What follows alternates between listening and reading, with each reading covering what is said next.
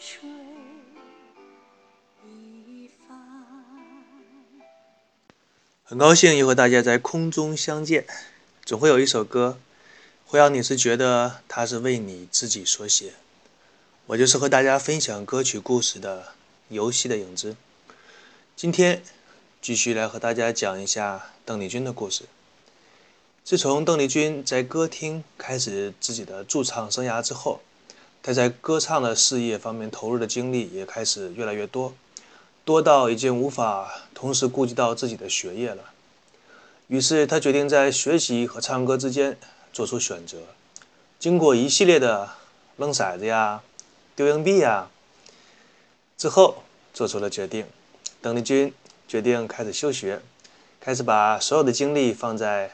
歌唱方面，记得上大学的时候，有一个哥们儿在决定自己自习的时候要做一些什么。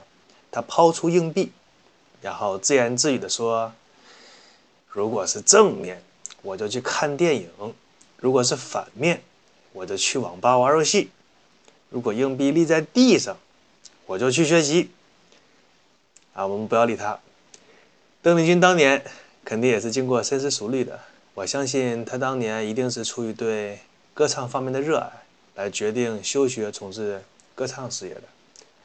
于是，在了1967年的时候，邓丽君开始正式把精力全部投入到唱歌方面。不到一年的时间，邓丽君便成为了歌厅、夜总会、餐厅、饭店所有餐饮娱乐行业竞相邀请的歌手。最后，就连台北的七重天歌厅。都邀请他来做驻唱歌手。之后，他更是接到了电视广告的邀请。同时，邓丽君也经常去部队当中进行不要钱的义务演出。由于邓丽君的外表清甜，所以被很多兵哥哥戏称她为军中的情人。取得了这些成就，加起来不过是一年的时间，就达到了这样一个高度。还记得？战国时代的一位思想家曾经说过：“人才就像放在袋子里面的锥子，如果一个人真正有才华的话，一定会从人群当中脱颖而出，就像锥子在袋子当中一定会露头的。”邓丽君大概就是属于这一类人吧。也同样是在1967年这一年，邓丽君被宇宙唱片看中，可见那个年代的唱片公司有多么的土。宇宙唱片，好吧，不理他。发行了邓丽君个人的第一张专辑《邓丽君之歌》第一集《凤阳花鼓》。我就很奇怪，那个年代的专辑名称为什么这么长呢？难道是怕听众记住吗？有莫名其妙的起名方式。在音乐界站住脚之后，邓丽君第二步加入到了电视传媒行业。在一九六九年，中国。电视公司正式开始运作，邓丽君被邀请作为黄金时段的主持人，主持一档综艺节目，叫做《每日一星》。同时，她也为这家电视公司制作第一部电视连续剧《晶晶》啊，这个“晶”是水晶的“晶”，主唱同名的主题曲。这也是邓丽君唱的第一首影视主题曲。这一切让她瞬间在台湾地区变得家喻户晓。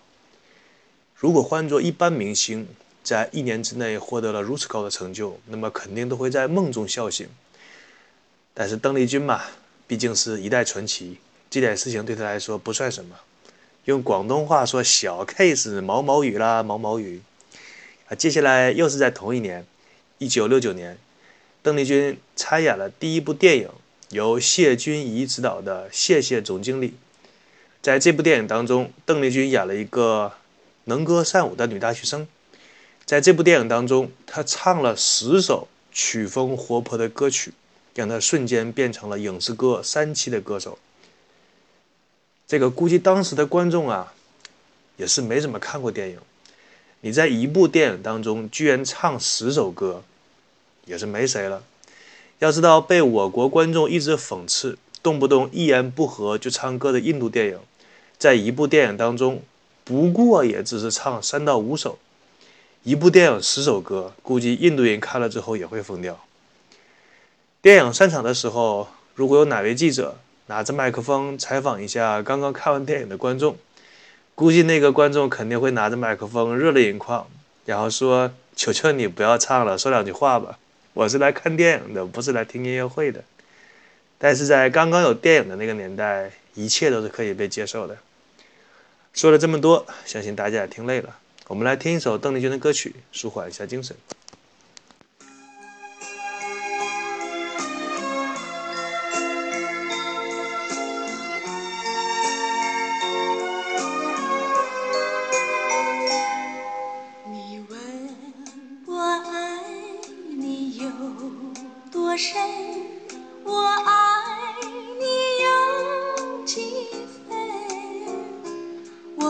情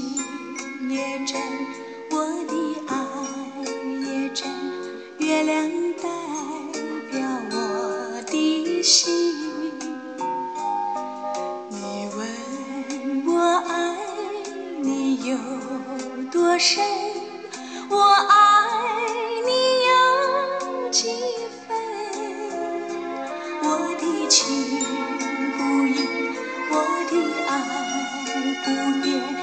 月亮代表我的心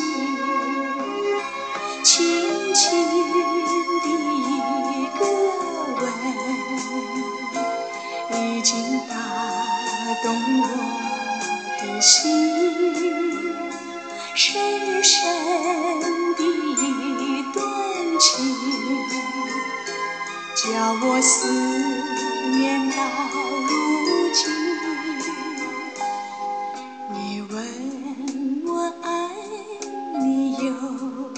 多深，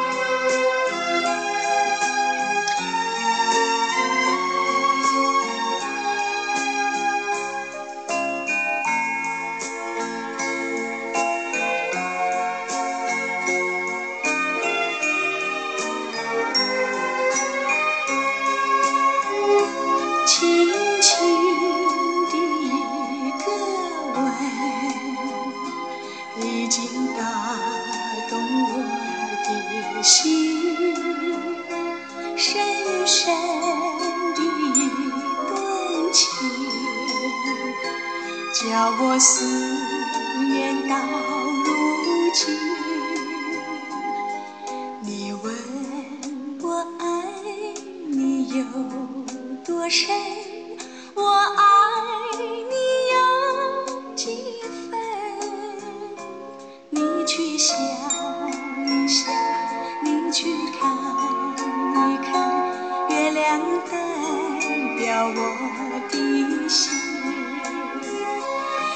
去想你去看一看月亮代表我的心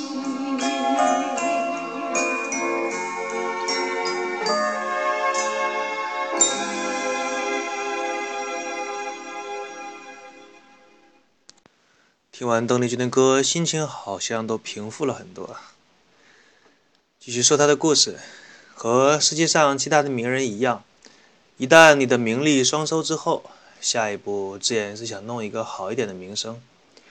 在一九六九年的九月，邓丽君参加了和兴白花油公司组织的台风赈灾义台风赈灾义卖活动。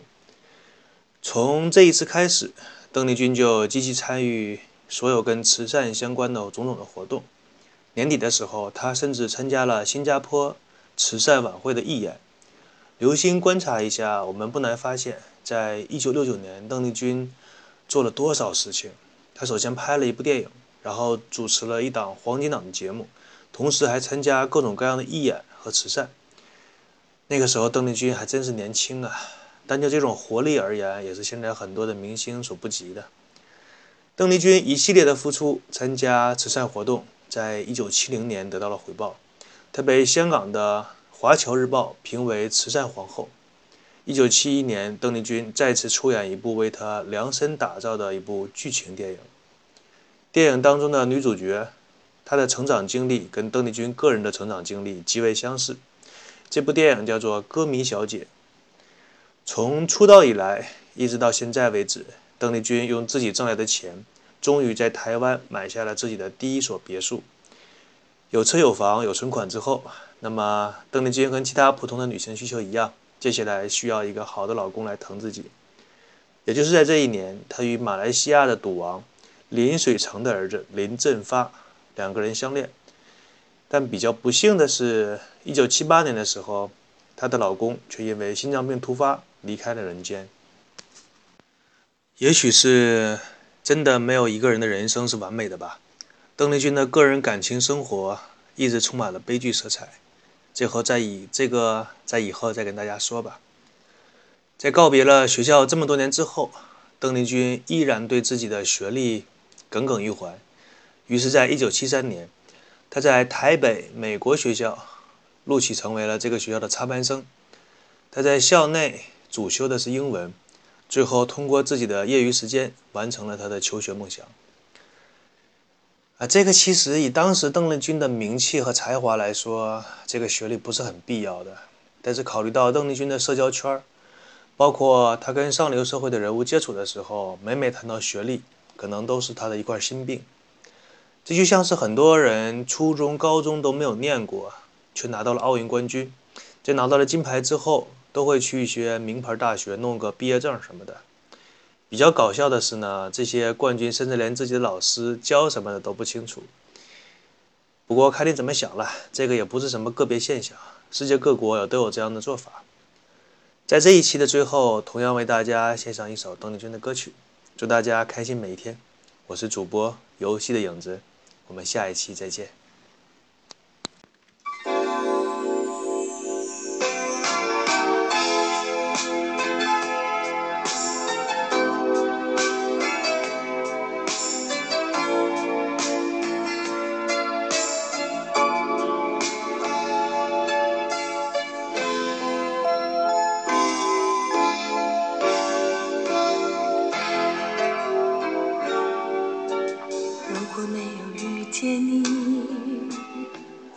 是在哪里？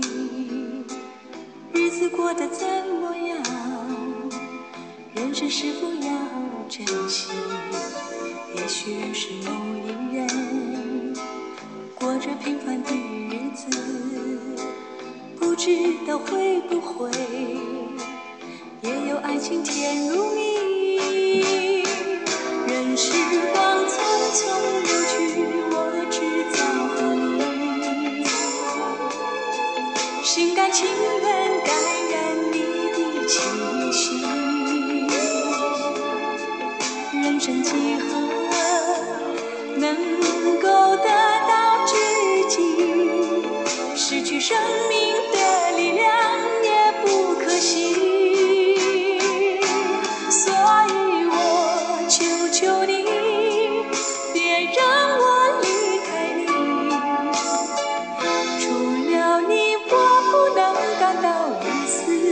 ночи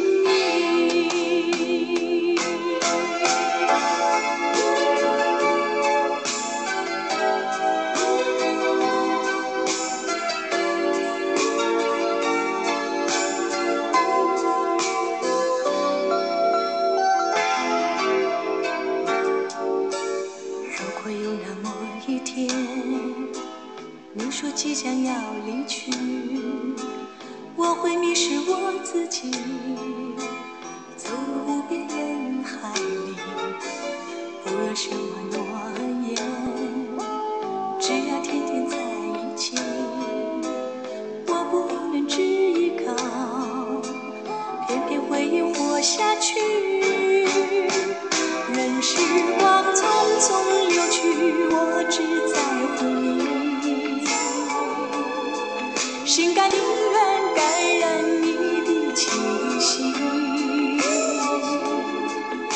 人生几何？能够